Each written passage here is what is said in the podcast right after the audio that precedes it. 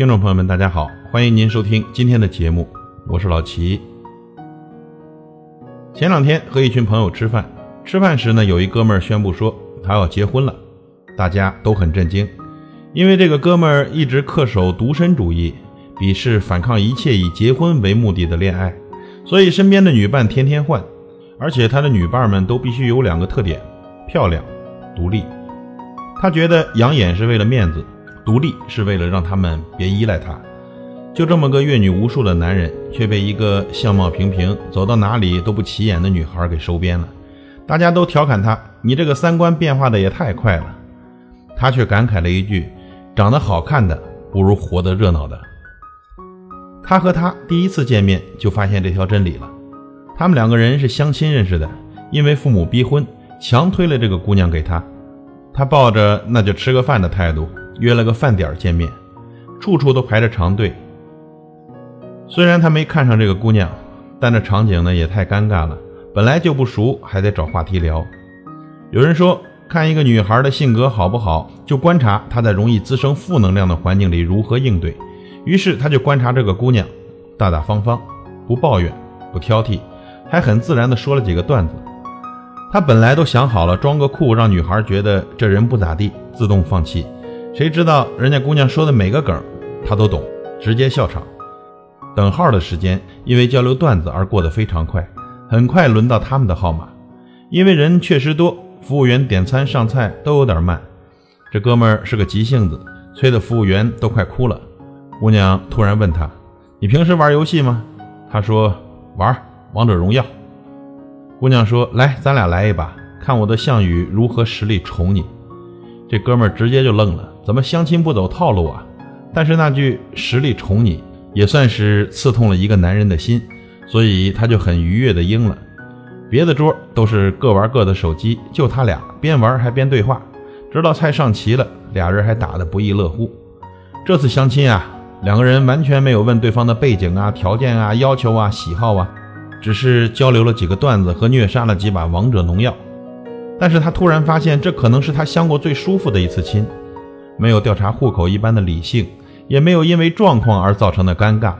虽然他不是大长腿、大眼睛，但是和这么热闹的女孩相处实在是太有意思了。自从遇到这个姑娘，他才感受到短线操作看面子，长期交往还是得看里子。生活原来还能这么热气腾腾，让自己过得舒服才是王道啊！他过生日时正好在外地出差，这姑娘在零点零分给他打了个电话。放了一首玛丽莲梦露给肯尼迪唱的生日歌，气音听得他心都痒了。他们的家务分工是通过各种游戏来解决的，谁赢了谁做，因为输的那个人心会痛，需要休息疗伤。他们开车到郊区玩，他会突然说：“咱们认棵树当干爹吧，下次来看看还能不能找到。”他们总会为了是第几棵树而争论不休，吵架的理由都特别荒谬。但是好笑。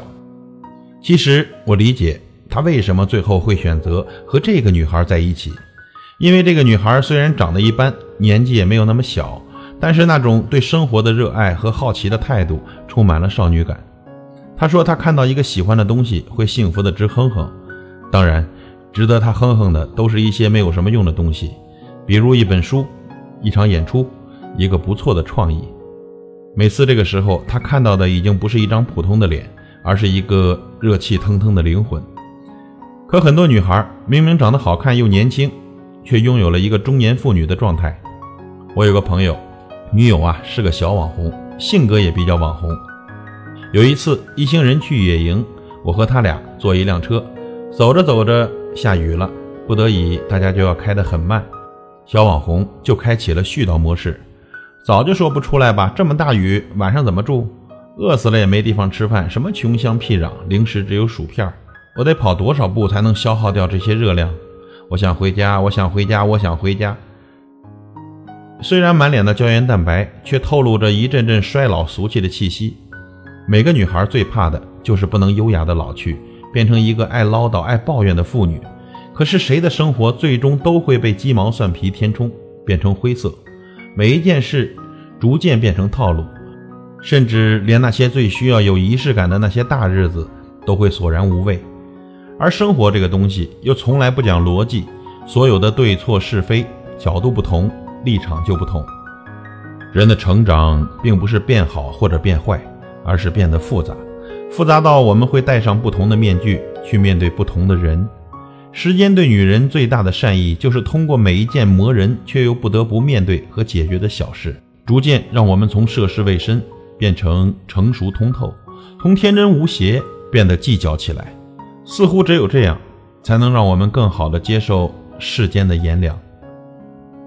我们讨厌的生活态度，无一不是压抑、沉闷、负能量爆棚的，因为生活的一地鸡毛全是糟点。似乎只有抱怨和发泄，或者干脆接受这种油腻的庸俗，才是唯一的出路。所以，变成我们讨厌的人，其实就是接受了所谓的现实，因为我们觉得自己斗不过、逃不了，早接受早省心。可是，热闹的女孩不会这么想，她生活的重点。不是在计较对错得失上，而是将错就错，挖掘出来生活中好玩的一面。点错菜了要去骂服务生吗？还是尝尝这道没吃过的新菜吧？走错了难道要去骂导航吗？还是不如在这里转一转也挺好，大冒险看看走下去还有什么惊喜呢？爱错人要去抱怨命运吗？还是爱过也算享受过，不仅有了和异性的相处经验，还更了解了自己了呢？唐明皇爱杨贵妃什么？不是美丽，而是有趣、热闹。贾宝玉为什么放着贤良淑德的薛宝钗不要，一心只爱喜欢耍小性子的林妹妹？因为情趣。一个女孩能热闹起来，是因为她不知道生活是什么德性吗？还是她热爱生活的心，让她有本事把每一件特别普通甚至是负面的小事都搞得热热闹闹、千姿百态，把生活的这潭死水。搅动起来。女人抗老的最好化妆品，不是用多高级的化妆品，也不是吃好喝好睡好美容觉，而是你心中对生活的一股子热气，把这辈子都过得热气腾腾。我有个阿姨，快五十了，出去吃饭疯狂热爱杯盏盘碟，看到人家餐厅好看的，立马眼里放光，好像小孩看到糖一样，死活要买。但是很少有老板理他这个茬儿。就算无数次被拒绝，也依旧怀揣希望，看到美丽的盘子，幸福的直哼哼。人到中年还有兴奋点，这和钱没关系，只是因为有这种热气腾腾的气，你对生活有赞美，对生命有敬畏。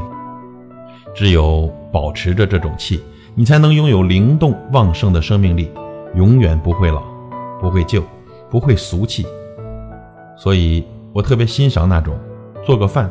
都能唱着歌，跳着舞，还顺便和另一半调调情的姑娘，她能把最庸俗的一件事变成一件情事，一项娱乐，一种浪漫。这样的女孩怎么可能成为中年妇女呢？人都是活在观念里的，所谓命运，无非也是一次次的选择。人生啊，其实就是自己的一亩三分地儿，最重要的场所并不是卧室，而是厨房，毕竟。我们在这里得喂饱自己，咕噜咕噜煮的汤，呲啦呲啦爆油的声音。你可以选择烟火气，也可以选择过热气腾腾的人生。感谢您的收听，我是老齐，再会。